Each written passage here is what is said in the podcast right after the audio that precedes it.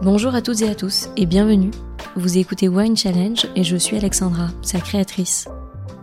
Depuis 2018, je sillonne les villages champenois pour partager avec vous les discussions sincères qui naissent de mes rencontres passionnantes avec les vigneronnes et les vignerons de Champagne. Pour comprendre quels sont leurs challenges d'entrepreneurs et leur vision des vins de Champagne, je vous invite dans ce podcast au cœur du terroir pour découvrir leur parcours de vie, tant professionnel que personnel. Pour débuter cette quatrième saison, je suis heureuse d'accueillir CDER, partenaire champenois qui accompagne grand nombre de vignerons dans leur gestion d'entreprise. En apportant un conseil personnalisé et des solutions adaptées à chaque projet, CDER permet à chacun de croire en ses idées. Et en choisissant de soutenir ce podcast, cela vaut pour moi aussi.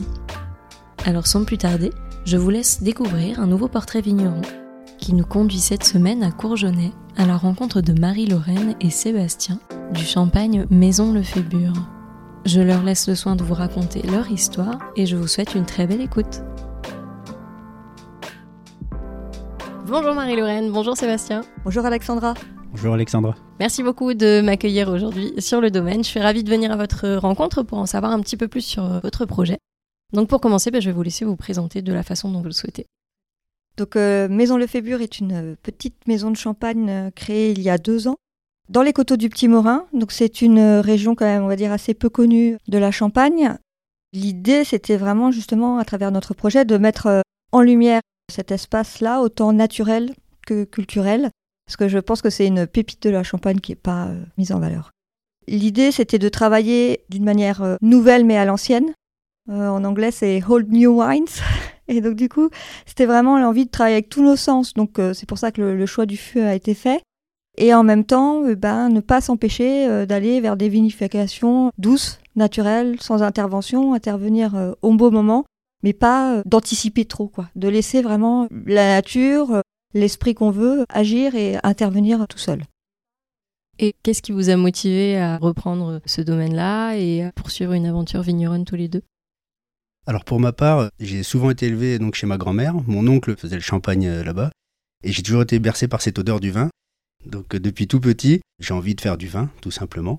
Ceci a été possible donc grâce au, vignoble qui a été repris. Et ensuite, euh, quand je me suis rendu compte que j'étais pas fait pour être dans un bureau, j'ai eu cette envie de reprendre mon, souhait d'enfant. et euh, bah, j'ai fait un BPREA, j'ai repris une partie des vignes, et ensuite, année après année, on a mis le projet en place de revinifier. Et aujourd'hui, on peut se permettre de commercialiser des vins. Donc moi, j'ai aussi des vignes de mon côté. Dans ma famille, c'est plus des agriculteurs, depuis euh, vraiment euh, enracinés à Courgenay depuis des lustres. Et donc, bah, mes grands-parents ont acheté de la vigne, comme traditionnellement, souvent en Champagne, dans les années voilà 50, 60. Du côté de ma grand-mère, il y avait des vignes depuis plus longtemps, à Congy. Et donc, du coup, voilà, ils ont euh, planté de la vigne et vendu le raisin. Et puis, mes parents ont décidé de monter une étape et de commercialiser. Alors voilà, il n'y a pas eu de transmission de vin, comment faire du vin, etc. Du coup, ils ont quand même monté un pressoir, ce qui m'a permis justement toute petite, pareil, être baignée par ces odeurs de marc de raisin, euh, l'ambiance des vendanges, toute cette ambiance quand même assez exceptionnelle.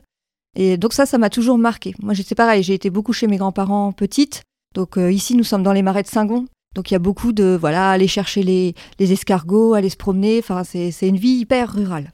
Et moi, c'est vrai que ça, ça m'a marqué toute mon enfance. J'allais me promener toute seule dans les marais. Enfin, j'avais beaucoup aussi de liberté. Ça fait partie de mon caractère aussi aujourd'hui. Sauf que moi, j'ai pas été élevée pour euh, reprendre l'exploitation familiale. Je pense que mes parents voulaient pas ça pour moi. Pour eux, ils voyaient ça peut-être comme une déchéance un peu sociale de pas sortir. Faut s'extraire en fait de son milieu, faut aller à Paris, faut faire des études, euh, voilà. Donc en fait, bah, c'est ce que j'ai fait. Je suis partie à Paris et j'ai fait des études d'histoire de l'art parce que je pense que j'ai aussi, euh, ça c'est une balance chez moi, toujours été attirée par le beau, par l'art, les belles choses, mais dans le côté artisanal. L'artisanat d'art, ça, c'est quelque chose qui m'a toujours botté. Alors, je suis pas euh, une experte en dessin ou en sculpture et tout ça, et donc du coup, j'ai des amis qui étaient comme ça, j'étais toujours un peu frustrée. Donc je me suis dit bon bah moi, je vais me brancher dans l'histoire de l'art. Donc voilà, j'ai fait des études, euh, on va dire plutôt intellectuelles. Mais en fait, il y a un moment donné, au bout de dix ans à Paris, dans cette vie trépidante, passionnante, mais euh, qui était que liée à l'intellect, j'en pouvais plus quoi. J'ai tout fait. Et c'est tout bête, mais je suis allée voir Mondovino en fait au cinéma, et ça m'a fait comme un déclic. Surtout quand j'ai entendu parler euh, Hubert de Montille, justement de quand il était dans sa cave à fût ou quand il était dans les vignes. Et je me suis dit, mais en fait, moi j'ai la chance d'avoir ça et j'y suis pas. Et il faut que je revienne. Parce que ça, ça a du sens. Et aujourd'hui, ma vie à Paris, elle a, elle a pas de sens. Et je ne peux pas laisser euh, perdre ça, cette transmission, ce savoir-faire. Donc je suis revenue. Je suis aussi allée me former donc à Avise. C'est là où j'ai rencontré Sébastien. Et donc, sauf que à Avise, en fait, c'est pareil. Quand on revient, je pense, euh, plus tard, de son propre chef, on n'est plus mûr, on a une vision de la viticulture qui est peut-être pas forcément comme dans le sérail. Et donc, du coup, j'étais quand même assez frustrée, on va dire, de la, formation à Avis. Ça m'ouvrait pas les portes qui étaient un peu plus alternatives. Et donc, en fait, bah, j'ai décidé d'aller faire les vendanges dans l'Aube. Parce que, aussi parallèlement, j'étais en pension quand j'étais plus jeune, à Troyes. Et donc, en fait, j'étais plus auboise que, on va dire, euh, marnaise. Ici, en plus, on est vraiment dans le sud marnais, presque dans l'Aube. Et ça, ça fait partie aussi de mon identité. Ça m'a vraiment beaucoup marqué. Donc, j'allais faire les vendanges à Neuville-sur-Seine. Euh, et puis donc euh, pour euh, les autres vendanges, après mon BPRA, je suis allée chez Olivier Marie Orio. Et justement, on a pu discuter, j'ai pu voir comment le vin était fait, et justement pas que le champagne, le rosé dérissé, les coteaux. Et ça, ça m'a beaucoup plu. Et donc du coup, avec Sébastien, on a décidé qu'on allait monter notre entité et qu'il y aurait cette image-là justement des vins de champagne. Pour nous, c'est hyper important. Tout se construit année après année. Comme l'a dit Marie-Lorraine, en sortant d'Avise, qui est quand même une formation euh, assez intéressante, on se rendait compte qu'on ne savait pas spécialement faire du vin, surtout que Marie-Lorraine ne reprenait pas euh, derrière des gens qui faisaient du vin. Et euh, mon oncle avait arrêté, donc j'avais pas cette capacité de transmission. Donc nous sommes allés dans, l'Aube, on a appris à faire du vin, donc comme vous l'a dit Malo, chez Marie-Olivier. Et tout doucement, on s'est dit qu'on voulait faire du vin d'une certaine façon, mais il fallait se donner les moyens. Donc ça prend quand même du temps malgré le fait qu'il y ait des vignes, euh, on ne peut pas monter une cuverie comme ça en 5 minutes. Donc ça s'est fait en plusieurs étapes. On a déjà acheté quelques fûts, deux, trois, hein, vraiment très peu. On a commencé à vinifier. Et puis ensuite, en allant ailleurs apprendre d'autres méthodes, on a acheté un fût en céramique. Après, on a augmenté la capacité des fûts. On s'est mis à faire du rosé de saignée euh, en apprenant d'autres techniques. Et euh, bah, on avance comme ça tout doucement. on a encore d'autres projets pour l'avenir. Et donc, c'est année après année, on apporte une pierre en plus, une réflexion, et euh, on avance comme cela. Je pense qu'on est assez complémentaires aussi. Sébastien, c'est quand même quelqu'un d'assez euh, entrepreneur dans la mentalité, dans la façon de vivre. Donc en fait, ça touche notre vie professionnelle, mais aussi notre vie euh, de couple et puis notre vie de famille. Souvent, quand même, on le voit dans les couples d'agriculteurs ou de viticulteurs, voilà, c'est quand même une histoire de famille, tout est très mêlé. Je pense que ça se fait d'une manière empirique, en fait, on ne le conceptualise pas. Ce qu'il y a, c'est que je pense qu'on a une même passion, une même euh, flamme qui nous anime et que malgré toutes les difficultés qu'on peut avoir, on y va à fond. Ça, je pense, c'est aussi un peu une marque de fabrique. Parce qu'on n'a pas tout cuit dans le bec, on n'est pas forcément aidé plus que d'autres, on va dire, mais ça nous donne justement une niaque pour se dire, si finalement on est vigneron, on a 40 ans, pendant, euh, allez, 20 ans, faut y aller, quoi et en même temps y aller d'une certaine manière quoi. Voilà. C'est pas euh, une ambition démesurée mais c'est je pense c'est aussi la, un peu la marque de fabrique des jeunes d'aujourd'hui c'est-à-dire aussi se faire plaisir avoir envie de rencontrer des gens. Ensuite je pense qu'il faut savoir aussi se mettre des barrières entre sa vie professionnelle sa vie privée. Je sais que petite moi j'ai souffert par exemple enfin souffert c'est un bien grand mot que les vraiment les clients ça passait avant tout quoi chez mes parents. Donc les repas euh, il y en avait pas et toujours des coups de téléphone hop. Ça moi dans ma famille ça se passe pas comme ça. Je mets des barrières voilà, on a trois enfants, c'est aussi hyper important de pouvoir prendre du temps pour eux. Alors c'est du temps souvent oppressoire avec eux, mais euh, en tout cas voilà, c'est quelque chose aussi qui se fait parce que ils n'ont pas la même capacité à 3 ans qu'à 10 ans, que voilà après plus tard à 15 ans. Donc il faut toujours euh, jongler, on est sur une ligne de crête et on avance comme ça. Quand il y a des choses familiales à régler, on les règle. Quand il y a des choses professionnelles à régler, on les règle. En fait, c'est souvent c'est ça, on se dit être euh, entrepreneur, monter son entreprise, c'est euh, trouver des solutions à des problèmes. Donc ça veut dire toujours aller de l'avant, voilà. Et vous parlez donc des enfants. Est-ce que vous, vous avez déjà envisagé la suite et est-ce que ce projet, il est nourri aussi pour vos enfants et est-ce que vous pouvez leur laisser? En ce qui me concerne, euh, je pense que c'est hyper important de leur transmettre l'amour de la vigne, l'amour du travail bien fait et puis la valeur du travail tout simplement. Souvent, voilà, c'est un peu un lieu commun. On entend souvent, oh, ils feront bien ce qu'ils veulent et tout ça. Et je pense que c'est assez dommageable parce que moi, je sais que j'ai manqué de transmission et ça me pèse parce que j'ai envie d'y aller à fond, mais de temps en temps, je suis quand même hyper freinée par la réalité du fait que bah, il y a des choses que j'ai pas vu faire ou pas appris et ça prend toujours plus de temps en fait quand on les fait pour la première fois. Et je pense que c'est une chance quand on reçoit les choses. Je vois, je suis aussi assez intéressée par la gastronomie, tout ce qui est hôtellerie, et je trouve que c'est encore des corps de métier où il y a une transmission, il y a un savoir-faire Et moi, je trouve qu'en viticulture, bah, spécialement en Champagne, on l'a, on l'a pas forcément. Je trouve que ça manque et donc du coup je me dis si je peux au moins euh, montrer à mes enfants que déjà ça me fait plaisir ce que je fais, je le fais pas par contrainte et en plus que bah, c'est en mettant tous les jours justement son travail sur l'établi qu'on va acquérir un savoir-faire et puis on va le faire de mieux en mieux. Voilà, je trouve que c'est une chance dans la vie. Après, si on a envie de faire autre chose, très bien, mais je pense que aussi cet état d'esprit, il est important à transmettre. Et par rapport à la génération qui vous précède, comment ça a été pris en fait ce projet-là? Est-ce qu'ils vous ont soutenu? Est-ce qu'ils ont eu peur? Est-ce qu'il y a eu des doutes qui vous ont aussi transmis? Donc est-ce que vous avez douté aussi? Alors on a quand même une certaine chance, c'est qu'on a une liberté. C'est-à-dire que moi j'ai pas repris derrière mes parents, donc j'ai pas eu cette pression familiale de faire comme mon père. Et du coup cette liberté, elle est très importante. On a fait les vins qu'on a voulu, on a pris les risques qu'on a voulu, et ensuite on, assume les risques, hein, ça c'est certain. Ils s'attendaient pas forcément à ce que je revienne. Donc bah, je pousse un peu les meubles, euh, les murs, et puis, et puis voilà, j'avance comme ça. En fait, euh, le passé est derrière moi et je regarde l'avenir. Donc euh, je suis pas en train de me plaindre, de me dire oh ils m'ont pas aidé, oh j'aurais voulu ça. On veut justement faire un vin d'une certaine manière. Bon bah alors qu'est-ce que je peux mettre concrètement en place pour y aller? Et en fait pour moi c'est ça le plus important et en fait c'est ça ma vision. Comme dit Sébastien, en fait c'est une énorme liberté. La liberté ça a toujours un prix. Mais en fait quel bonheur d'être libre. C'est une, valeur qui me fait vivre et qui me fait respirer, quoi. Et je pense que dans nos vins aussi, ça, j'ai envie de le transmettre, euh, c'est capital. Et est-ce qu'il y a eu des gros moments de, doute dans les différentes étapes de ce projet-là qui vous ont peut-être parfois freiné? Pas dans le doute de reprendre les vignes et de faire du vin, mais dans le sens où il y a certains vins, je sais que le premier rosé de saignée que j'ai voulu faire, on s'était mis en tête de faire euh, une technique bien spéciale. Ça n'a pas fonctionné. du coup, euh, bah, le vin a été piqué. Et c'est là, bah, il y a une grosse remise en cause. Il euh, faut rechercher l'erreur, bah, ne pas la, refaire. Et ensuite, euh, de nouveau appliquer une autre recette. Ensuite, ça fonctionne, mais c'est vraiment du travail. En plus, une récolte, c'est une seule fois par an. Donc quand vous faites une erreur, c'est l'année d'après que vous allez pouvoir revenir dessus. Mais alors après, pas vraiment de doute à ne pas faire le projet, mais plus des remises en cause, et je pense qu'il y en aura encore dans l'avenir, tout à l'heure, vous parlez de transmission par rapport aux enfants. Je reviens sur le fait que ce qu'on veut surtout leur transmettre, c'est la valeur travail et la valeur de l'artisanat. Mais peu importe dans quel corps de métier, le fait de bien faire son travail. Ça, c'est important, quoi. De pas dire non, mais on fait comme ça, on verra plus tard. Et ensuite, on fait les choses pas bien. Et dans le vin, on peut pas se permettre ça. On peut pas dire on verra plus tard. Par rapport euh, aux remises en question, je pense que voilà, quand on fait les choses pour la première fois à chaque fois, c'est quand même assez épuisant. et puis j'ai pas le même caractère que Sébastien. Moi, c'est vrai, je, je mulote beaucoup, etc. Souvent, quand même, pendant. C'est après les vendanges et surtout pendant les vinifs, euh, j'ai quand même des grosses insomnies, quoi. Parce que euh, quand on. Voilà, là, on a fait un coteau rouge, bon, bah, j'avais envie, c'est pareil, de faire une technique bien spécifique. Comme on commence, on n'a pas encore tout le, matériel euh, qui permettrait de le faire, mais c'est pas grave, on y va quand même. Et donc, du coup, il fallait absolument surveiller le vin les matins, midi et soir. Donc, avec les enfants, en plus, Sébastien n'était pas là. Bon, bah voilà, c'est sport, mais on le fait quand même. Parce qu'en fait, euh, la vie, ça se vit aussi intensément. Et euh, en fait, je me sens vraiment vivre quoi, dans ces moments-là. Et aujourd'hui, comment se répartit le travail du coup entre vous? Est-ce que vous avez plus ou moins une spécialité chacun ou est-ce que au contraire vous aimez ce mélange et être euh, partie prenante dans tous les corps de métier du métier de vigneron? Je pense que comme tout repose sur nos épaules, on essaye quand même de savoir chacun faire ce que fait l'autre.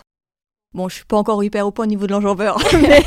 ça viendra. Mais euh, oui. Ça, c'est quelque chose, de, je crois, très important aussi dans notre couple même, de pouvoir être autonome. On sait jamais ce qui peut se passer dans la vie. Enfin, la grand-mère de Sébastien, c'est pareil, elle a perdu son mari hyper tôt. Donc justement, il a fallu que son oncle reprenne vite. Et donc du coup, souvent, en fait, on y pense. J'ai pas envie d'être la femme de vigneron dans le bureau. J'ai quitté Paris pour être dehors, en fait, pour euh, retrouver ce lien physique avec mon travail.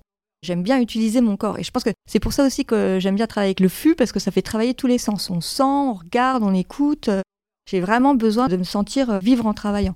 Je vais aux vignes, je fais du vin et puis euh, je fais de l'administratif. voilà. Alors c'est vrai qu'il gros, il y a trois parties. Il y a la partie vigne, la partie vin et la partie administrative. Donc pour la partie vigne, on y va tous les deux. C'est vrai que pour la partie tracteur, Marie-Lorraine, pour l'instant, c'est pas possible. Mais on y réfléchit justement parce que si demain il m'arrive quelque chose. Ensuite, sur la partie des vins, je lui montre euh, ce que je sais. Et puis, euh, on apprend ensemble, par contre, sur des nouvelles techniques. Et euh, sur la partie administrative, bon, bah là, c'est certain que c'est tous les deux. Et ce qui est important, par contre, c'est que chacun peut recevoir les clients et expliquer tout ce qui se passe pour les sols, pour les vins. Ça, c'est important. Et au lancement du projet, comment est-ce que vous avez réfléchi la partie commerce? En fait, euh, j'ai pas réfléchi le commerce comme euh, une viticultrice. J'ai réfléchi le commerce comme un artisan d'art. Parce qu'en fait, je suis quand même toujours branchée art. Et surtout, là, je trouve qu'il y a un renouveau dans l'artisanat d'art. Et donc, je regarde en fait comment ils font pour faire connaître. Parce que c'est pareil, je vois, il y a une marque que j'aime beaucoup qui s'appelle Antoinette Poisson. Ils refont des papiers dominotés comme au XVIIIe siècle. Donc, c'est quand même un truc hyper pointu. On peut se dire que ça a intéressé personne, etc. Et en fait, il y a un gros boom parce qu'il y a cette attente, on va dire, entre une société qui est hyper globalisée, où on a tout tout de suite, et en même temps, les gens veulent des choses euh, uniques, hyper bien faites, sentir le geste. Et moi, en fait, c'était cette vision-là que je voulais utiliser, que je voulais prendre pour faire nos vins. Et donc, du coup, bah, j'ai regardé comment ils faisaient. Et en fait, tout simplement, aujourd'hui, grâce aux réseaux sociaux, donc notamment par Instagram, c'est les gens qui viennent à nous. Je pense qu'il y a le fait que ce soit nouveau, et on est dans une société où il y a toujours besoin de nouveau, parce qu'il y a toujours besoin de créer du flux, etc. Mais moi, ça me permet de faire des ponts euh, avec mes clients. Donc, les clients aujourd'hui, c'est que des professionnels, à 99% de l'export. Comment est-ce qu'on pense à un nouveau projet en termes aussi de packaging, euh, de réflexion euh, par rapport à tout ça? Parce que ça compte aussi, c'est important. Et qui s'occupe de ça chez vous? On en discute tout le temps, hein, tout est fait quand même euh, à deux. Mais euh, ça, c'est vrai que j'avais quand même cette vision bien arrêtée. Hum, En fait, je voulais, entre guillemets, une, une image de nos vins qui soit vivante. Il faut quelque chose au crayon, il faut qu'on sente le trait. Je pensais à dessin. Et puis, euh, j'avais déjà vu des étiquettes euh, de Charles Dufour où il y avait des dessins, etc. Je trouvais ça sympa. Donc, bah, j'ai tout simplement regardé en fait qui les avait faites et j'ai contacté. Donc, en fait, il y a un calligraphe et puis euh, un dessinateur. Et ils ont monté leur petite boîte euh, de, graphisme pour le monde du vin, principalement. Et ça a matché super bien. Je pense qu'il y a une sensibilité commune. Et donc, du coup, voilà, moi, je fais souvent des, un peu des mood boards. J'ai une idée, j'envoie plein de trucs et puis après, on en discute. Et puis, donc, c'est comme ça que justement, les identités des, des cuvées ont été faites. Comme pour moi, en fait, les vins de champagne, c'est quand même la création, on va dire, c'est le 18e siècle. J'avais envie que ces premières cuvées, elles aient l'image de cette époque-là. C'est toujours quand même le lien entre nature et culture. Travailler dans les vignes, pour moi, c'est pas un but en soi, c'est mon moyen de produire du vin. Et donc, du coup, utiliser le, dessin, euh, tout ce qui est culturel, c'est pareil, ça fait autant partie de l'identité de nos vins. L'histoire, la culture, c'est aussi important que les vignes, que la nature. Je mets vraiment sur le même plan. Et donc, du coup, comme euh, le vin part du XVIIIe siècle, bah, je me suis dit, en fait, on va essayer de chercher des identités euh, de cette époque-là. Et comme je pense que la viticulture, c'est un vecteur civilisationnel, je me suis dit, moi, à mon petit niveau, euh, je vais essayer de, en même temps que je parle de mes vins, bah, aussi parler de ce que c'est la culture française, euh, ce que c'est cette petite spécificité. Et tout à l'heure, vous avez évoqué la famille Orio. Est-ce qu'il y a d'autres personnes qui vous ont beaucoup inspiré ou qui vous ont vraiment beaucoup aidé dans ce projet? Marie-Olivier, ils nous ont accueillis, ils nous ont, mais, mais pas que, quoi, leurs parents aussi, leurs sœurs, enfin, c'est, c'est- ça a été une expérience euh, de vie euh, énorme. Ça nous a construit, vraiment, ça a construit notre identité de jeune couple, parce qu'ils étaient là pour nous soutenir aussi, parce que c'était pas facile au début, par rapport à mes parents. Et ils nous ont aidés justement par rapport au vin. Donc c'était pareil, c'était global. En fait, tout a toujours été lié. On a vécu huit mois dans leur vendangeoire pour apprendre à vinifier, pour apprendre la vigne, pour compléter ce qu'on avait appris.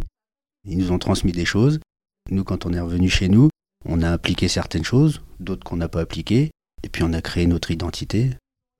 Quand on y était, en fait, donc il y a dix ans, c'est aussi le moment où euh, ça commençait bien à se réveiller. Donc il y avait Olivier Marie, Bertrand Gautreau, euh, toute cette génération, les Barbichons, Dufour qui commençaient, qui ont à peu près la même génération que nous. Et euh, en fait, c'est cette idée de faire du champagne comme du vin. Donc cette idée, voilà, de vin de champagne qui revient, de notion de vin fin. Ça, c'est quelque chose qui nous marque beaucoup. C'est pour ça que je pense quand même la Bourgogne, pour nous, elle est importante. Moi, j'ai beaucoup de mentors, mais ils sont soit très très vieux, soit déjà morts. non, je vous disais, Hubert de Monti, il m'a beaucoup marqué. Bon, Aubert de Vilaine. En fait, euh, j'aime bien leur caractère bien trempé. J'aime bien parce qu'ils ont une vision du vin qui n'appartient qu'à eux, qui aujourd'hui est devenue une sorte d'école, mais qu'en fait, quand ils l'ont fait et quand ils en parlaient, c'était spontané, quoi. C'était les débuts. Ça, ça me marque toujours. Je pense que j'aime bien cette génération de nos grands-parents, quoi, qui est une génération euh, aussi un peu de pionniers, qui ont défriché et puis qui sont allés euh, sans trop réfléchir à ce qu'ils faisaient.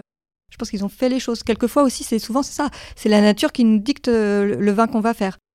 Cette année, on fait du parcellaire. Bon, j'avais repéré des parcelles où je voulais faire des coteaux. Bon, bah, on s'est pris 60 mm à bail euh, une semaine avant les vendanges. Bon, bah, j'ai changé mon fusil d'épaule, j'ai fait autre chose. Euh, Je puise beaucoup dans les archives, dans les livres. Ça, c'est vrai que c'est mon côté un peu rat de bibliothèque. Je vais toujours regarder comment on faisait du vin avant le phylloxéra. Ça, c'est une quête pour moi. Je trouve ça passionnant. Je retrouverai jamais le goût du vin d'avant. On n'a pas de front de pied, donc euh, on n'a pas de terrain sablonneux, donc euh, j'arriverai pas à en planter. Mais en fait, j'aimerais retrouver justement un esprit. Donc la vinifanfu, elle nous permet ça. Et puis aussi, bah, quand je pense à replanter des vignes, parler des cépages oubliés, ça, je trouve que c'est une histoire, une aventure formidable aujourd'hui pour les vins de demain. Et justement, en termes d'encépagement et de surface, aujourd'hui, comment ça se passe euh, côté vignoble pour vous? Donc en fait, on a deux entités séparées, mais qu'on regroupe euh, parce qu'on prend les, parcelles les plus intéressantes pour faire nos vins. Donc on est sur 5 hectares et demi aujourd'hui. Donc euh, qui sont principalement donc dans les coteaux du Petit Morin, ça, c'est pareil, c'est un lieu commun d'appeler ça comme ça, mais en fait, on a une entité à bail qui, pour moi, est un terroir bien unique avec un microclimat bien particulier. On a cette côte, en fait, oui, qui longe les marais de Saint-Gon, qui est aussi un autre microclimat. Donc, ça, c'est vraiment Villevenard, Courgenay, Congy. Et puis, on a une parcelle dans l'Aube, à Chervais, donc à côté de Bar-sur-Seine. Et voilà, c'est avec celle-ci qu'on fait notre 100% Pinot Noir. Et ça, euh, cette identité euh, auboise ou bourguignonne, elle est, pour moi, elle est hyper importante. Et en termes de cépage? Donc on, a les, trois cépages champenois, donc à savoir le chardonnay, des meuniers et les pinots noirs. Et aujourd'hui, quand on replante, on réfléchit sur certains cépages qui peuvent avoir un intérêt. On réfléchit sur une parcelle qu'on va arracher pour replanter du fromenteau, pour diversifier notre gamme de vins. Et ensuite, nous sommes allés au Clos Vougeot, aller écouter les chaires de l'UNESCO euh, sur l'ampélographie. Et on se rend compte que parfois, avec le changement climatique, pour ou contre, mais on se rend compte que dans les vignes, il se passe quand même des choses on va réfléchir à planter un cépage euh, qui va avoir un certain intérêt actuellement qu'il n'avait pas dans le passé. On réfléchit vraiment à faire des choses pour anticiper bah, le changement qui se passe dans les vignes. Par rapport à ça, justement, planter du petit mélier ou de l'arbane, qui étaient des cépages qui arrivaient à, mûrir beaucoup moins bien que ceux traditionnels, ça, je pense que ça peut être très intéressant. Le fromenteau, pourquoi? Parce que tout simplement, c'est voilà, dans mes archives, j'ai vu que en fait tous les vins vermeils, etc., souvent c'était du pinot gris, et je trouve ça intéressant justement de retrouver des impressions, des ambiances comme ça. Justement, on parle du changement climatique et par rapport à demain, il va y avoir évidemment beaucoup d'évolutions. Est-ce que c'est quelque chose qui vous fait peur ou au contraire, est-ce que c'est plutôt une source de motivation pour trouver des solutions? Donc on travaille avec la nature, en fait, euh, on s'adapte tout le temps, tous les ans. Moi, je suis dans un état d'esprit, en fait, euh, plutôt quand même assez monacal. Ça, c'est ce côté bourguignon. En fait, euh, voilà, on n'est pas en biodynamie. J'ai fait un congrès de biodynamie, dit, etc., mais c'est pas ma tasse de café. Mais je pense que je suis plus inspirée justement par ce qu'ont fait les cisterciens, les bénédictins. Et en fait, cette économie de, moyens, ça me parle beaucoup. On parle de sobriété heureuse avec Pierre Rabhi et tout ça, mais je pense que c'est peut-être une des voies dans l'évolution de la viticulture de demain. En fait, l'histoire, elle est importante parce que du passé, on apprend beaucoup de choses pour l'avenir.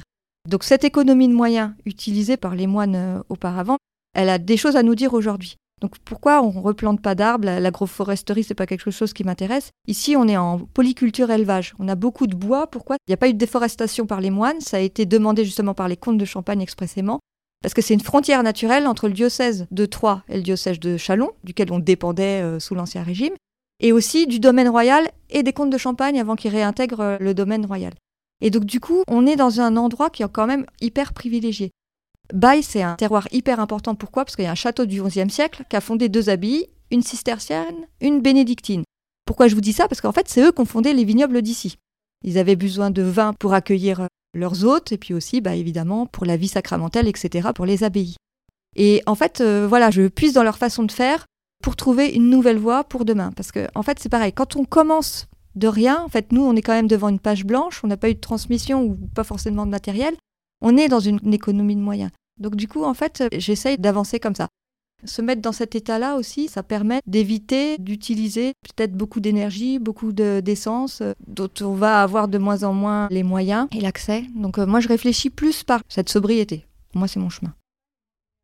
Quels sont les plus jolis souvenirs que vous gardez de dégustation et aussi les plus jolies émotions, peut-être les premières aussi euh, émotions que vous avez eues avec un vin? C'est vraiment à la table de mes grands-parents. Donc ils étaient plus agriculteurs que viticulteurs, mais alors c'est pareil, ils adoraient sillonner la France et ramener des bouteilles. Donc euh, quand j'étais petite, j'ai dégusté beaucoup quand même de Bourgogne, on va le dire. Un Volnay, mais ça, c'est ce côté euh, velours, dentelle, euh, cette élégance, cette finesse. Ça m'a marqué pour toute ma vie. Je sais plus quel âge j'avais en fait quand j'ai goûté ce vin-là, mais je sais qu'il m'a marqué pour toujours. Et justement, euh, dans Mondovino, quand j'ai retrouvé euh, Hubert de Monti et que j'ai voilà, j'ai compris qu'il venait de Volnay, etc. En fait, je pense que ça m'a fait un petit déclic euh, rétro-olfactif de l'enfance et ça a ouvert plein de choses. Donc ça, c'est vraiment mon grand moment. Après, je n'ai pas une liste très précise. J'ai des goûts très très ouverts. J'aime me faire plaisir autant avec des vins jeunes qu'avec des vins évolués. Quand même très marqué par le, pinot noir et la puissance des terroirs euh, argilo-calcaires. Ben, une grande dégustation pour moi, c'était quand j'ai bu pour la première fois du rosé d'Hérissé. Ce vin, je ne peux même pas vous l'expliquer plus que ça, si ce n'est quand j'étais dans un sentiment heureux. Euh, j'apprécie également les vins du nord-est de l'Italie, du comté de Gorizia. Ce sont essentiellement des vins oranges. Comme Marie-Lorraine, j'aime bien déranger dans mes goûts pour euh, s'ouvrir l'esprit, hein. ne pas boire que nos champagnes. Hein. Et ensuite, euh, bah si, bien sûr les vins de Bourgogne. À force d'aller au Clos Vougeot ou ailleurs, on déguste des vins de Bourgogne et on les apprécie toujours. Est-ce que vous aimez aller faire des petits tours un peu partout en France ou à l'étranger pour découvrir de nouveaux vins, appréhender de nouveaux cépages aussi, puis voir la culture dans d'autres types de vignobles? On aime ou on aimerait beaucoup. Mais avec trois enfants, c'est pas facile de se libérer. Donc euh, en fait, euh, dès qu'on va euh, voilà faire nos livraisons au Cap du Forum, on en profite. En fait, oui, les vins de Géorgie, ça nous, ça, nous botte en ce moment parce qu'en fait, le baron de Baye, qui était un grand archéologue au 19e siècle, est parti en Géorgie, a fait tout un reportage photo. C'est vraiment le développement du début de la, photo. Il était avec le fils de Nadar. Il a pris des photos des vendanges là-bas. Donc euh, pareil, euh, aux pieds, euh, avec des chants, vraiment cette fraternité en fait qu'on avait perdue chez nous. Voilà, et ça c'est vraiment quelque chose qui nous botte et c'est un de nos projets, c'est d'aller en Géorgie chercher un carvi et de refaire ce pont entre Baye et la Géorgie. Et qu'est-ce que je peux vous souhaiter pour la suite? De l'énergie. de jamais s'enfermer dans ses certitudes. Toujours garder l'esprit ouvert, chercher des techniques anciennes ou nouvelles puis ben, bonne chance. Mais je vous souhaite euh, évidemment tout le meilleur dans, ce projet-là et plein de bonnes choses pour la suite. Merci beaucoup. Je tiens à vous remercier d'être venu jusque Cours Genève pour faire ce podcast. C'est vraiment très gentil. Avec plaisir. À très bientôt. Merci Alexandra. Au revoir. Merci à toutes et à tous d'avoir écouté cet épisode. J'espère vraiment qu'il vous a plu et qu'il vous a donné envie d'en savoir plus sur l'invité du jour. Vous pouvez retrouver dès maintenant toutes les informations et les références de cet épisode sur le site wine-challenge.com, mais également sur le compte Instagram du podcast at winechallengepodcast. Je vous donne rendez-vous dans 15 jours pour découvrir une nouvelle conversation. D'ici là, je compte sur vous pour partager vos épisodes préférés auprès de tous les amoureux du vin. Merci à toutes et à tous et à très vite.